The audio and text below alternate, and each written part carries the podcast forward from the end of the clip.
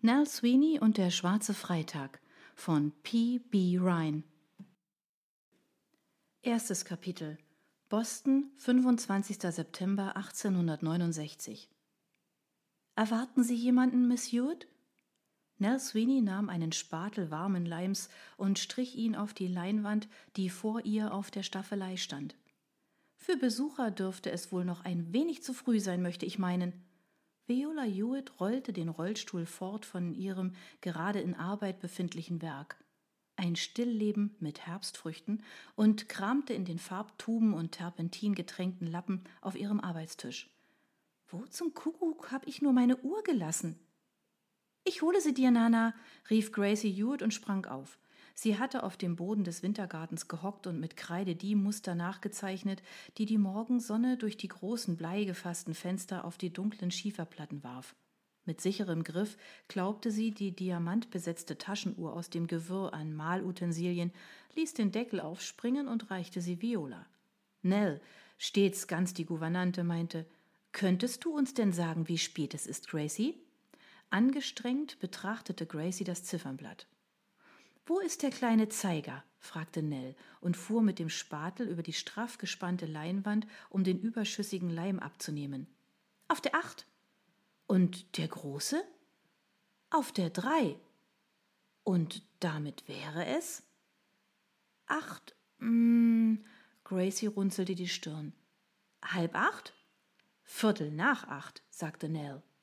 Ganz gut für den Anfang ließ Viola sich mit ihrer rauen Stimme und dem britischen Akzent vernehmen, während sie einen Klecks Ultramarin in das helle Krabbrot auf ihrer Palette mischte. Nell, meine Liebe, wie kommen Sie darauf, ich könnte zu so früher Stunde jemanden erwarten? Vor zehn Uhr bin ich nicht für Besuch zu sprechen und zudem nicht gesellschaftsfähig gekleidet. Wie auch Nell trug sie einen grauen Kittel voller Farbkleckse über ihrem Kleid. Es hat an der Haustür geklopft, sagte Nell und tauchte ihren Spatel wieder in den Leimtopf, der in einem heißen Wasserbad stand. Haben Sie es nicht gehört? Oh, ich trage meine Ohren nur noch zur Zierde, erwiderte Viola, während draußen bereits Schritte zu hören waren, die recht gemessen den langen Korridor hinab in Richtung des Wintergartens kamen. Hodges, der schon etwas betagte Butler der Hewitts, tauchte an der offenen Tür auf und wirkte seltsam zögerlich. Entschuldigen Sie vielmals die Störung, Miss Hewitt, aber Ihr Sohn wünscht Sie zu sprechen. Harry? fragte Viola ungläubig, denn ihr mittlerer Sohn, der einem dekadenten und ausschweifenden Lebenswandel frönte, hatte die letzten anderthalb Jahre in selbst auferlegtem Exil verbracht und keinen Fuß mehr über die Schwelle der Familienresidenz an der Tremont Street gesetzt. Soweit Nell wusste, hatte Viola ihm im Juni dieses Jahres das letzte Mal bei einer Abendgesellschaft im Haus der Pratts gesehen. Damals war zur allgemeinen Überraschung seine Verlobung mit Cecilia Pratt bekannt gegeben worden. Von Violas vier Söhnen waren nur noch drei am Leben und nur der jüngste, der 23-jährige Martin, lebte noch zu Hause. Und er war es auch, der sich als einziger eines guten Einvernehmens mit seinen Eltern erfreute. Nein, nicht Mr. Harry, Ma'am, meinte Hodges. Es ist Dr. Hewitt, William. Will? Ungläubig schaute Viola ihn an, bevor sie sich zu Nell umsah, die ihre Verwunderung zu teilen schien. Fast sechs Jahre war es her, dass der älteste Sohn der Hewitts zuletzt im Haus seiner Eltern gewesen war. Schon in seiner Kindheit und Jugend war Will weniger ein Teil der Familie gewesen als vielmehr ein seltener Gast, hatte man ihn doch in jungen Jahren, als er in Gracies Alter gewesen war, nach England verfrachtet, wo er von verschiedenen Verwandten aufgezogen wurde, die ihm recht gleichgültig begegneten.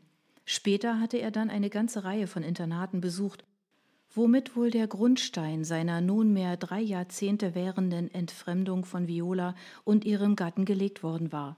Im vergangenen Frühjahr, bevor die Hewitts samt ihrer Dienerschaft zur Sommerfrische nach Cape Cod und Will nach Europa aufgebrochen war, hatte Wills abgekühltes Verhältnis zu seiner Mutter sich ein wenig zu erwärmen begonnen. Doch was den gestrengen und ehrwürdigen August Hewitt anbelangte, so bezweifelte Nell, dass er und Will jemals wieder ein freundliches Wort miteinander wechseln würden.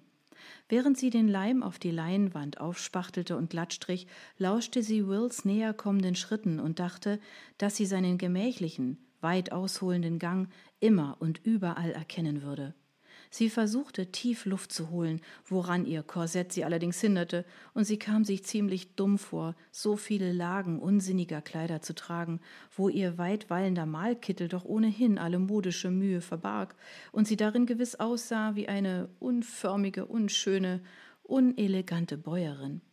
Dass sie sich die Haare hastig zu einem Knoten gedreht hatte, der nun von zwei langen, farbbeklecksten Pinseln zusammengehalten wurde, war in dieser Hinsicht auch nicht gerade hilfreich.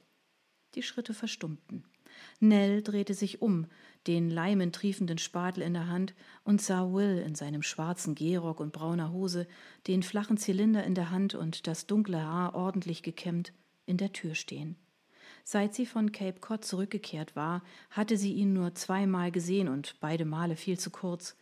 Früher hatte er sich oft zu ihr und Gracie gesellt, wenn beide ihren nachmittäglichen Ausflug in den Common oder den Public Garden machten, vorausgesetzt er war gerade in Boston und reiste nicht umher, um seinen Lebensunterhalt in irgendwelchen fernen Orten mit Glücksspiel zu verdienen.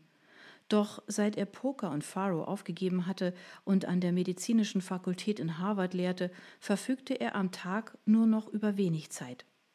Mutter, er verneigte sich vor Viola und trat in den sonnendurchfluteten Wintergarten. Welch rege Betriebsamkeit so früh am Morgen. Ha, fast schon unschicklich, ich weiß, erwiderte Viola. Genau das dachte ich gerade. Jedes Mal, wenn Nell ihn mit seiner Mutter zusammen sah, war sie wieder verblüfft, wie sehr die beiden sich ähnelten, und zwar nicht nur äußerlich. Der hohe Wuchs, das dunkle Haar, sondern auch in der Art zu sprechen. Wenngleich Wills Akzent viel ausgeprägter war als der von Viola, die immerhin schon seit 32 Jahren in Boston lebte, so pflegten doch beide den distinguierten Ton der britischen Oberschicht. Selbst als er noch dem Opium verfallen gewesen war, verbittert und heruntergekommen, mit sich und der Welt am Ende, hatte Will stets wie ein Gentleman geklungen und trotz aller Anstrengungen, sich von der leeren, golden patinierten Welt, in die er hineingeboren worden war, abzuwenden zumeist auch wie einer verhalten. Nell? Wieder verneigte er sich und lächelte sie mit diesem kühlen und doch so vertraulichen Lächeln an, wie nur er es konnte. Wie schön dich zu sehen, Will. Onkel Will! Nachdem sie sich ihre Kreidefinger an ihrer Kittelschürze abgewischt hatte, eine umsichtige Geste, die ihr vor ein paar Monaten noch nicht in den Sinn gekommen wäre, stürzte Gracie sich in Wills Arme. Er stöhnte in gespielter Anstrengung, als er sie hoch in die Luft hob, sorgsam darauf bedacht, dass sie nicht mit dem Kopf an die Decke stieß. Beim Zeus aber auch. Jedes Mal, wenn ich dich sehe, bist du schon wieder ein Stück gewachsen. Eine Bohnenstange mit rabenschwarzem Haar, genau wie deine Nana. Und an Viola gewandt meinte er, sie ist dir wie aus dem Gesicht geschnitten. Gracie verdrehte die Augen, als hätte Onkel Will, wie sie ihn nannte, etwas ganz ungeheuerlich Dummes gesagt. Aber Nana ist doch gar nicht meine richtige Mama. Sie hat mich nämlich ausgesucht, weil sie schon immer ein kleines Mädchen wollte, aber nie eins hatte. Und jetzt hat sie dafür mich. Ich bin adaptiert, nicht wahr, Nana? Adoptiert. Das stimmt, mein Liebling. Viola bedachte ihren Sohn mit einem bedeutungsvollen Blick, bevor sie sich abwandte und ihre Palette auf den Arbeitstisch legte. Will schien je ernüchtert, gab dem kleinen Mädchen einen Kuss auf die Stirn und setzte sie dann ab.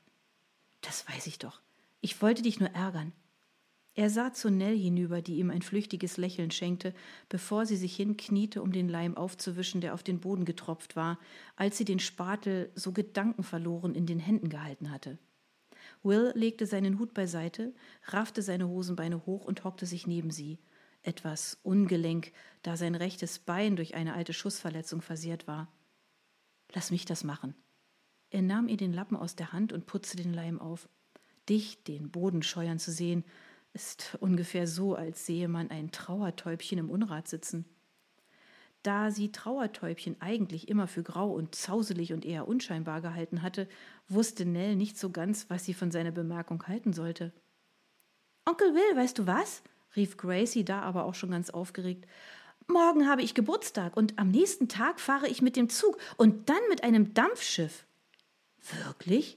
Gracie nickte heftig. Der Zug fährt nach.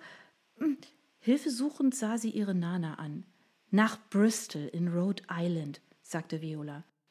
Genau, nach Bristol in Rhode Island, aber das ist gar keine Insel und von da gehen wir auf ein Dampfschiff, das Providence heißt und wie ein richtiger Palast aussieht. So, so, die Providence, was? Dann fährst du wohl nach New York? Dein Vater und ich nehmen Gracie auf einen Geburtstagsbesuch mit. Zu deiner Großtante nach Gramercy Park, klärte Viola ihn auf.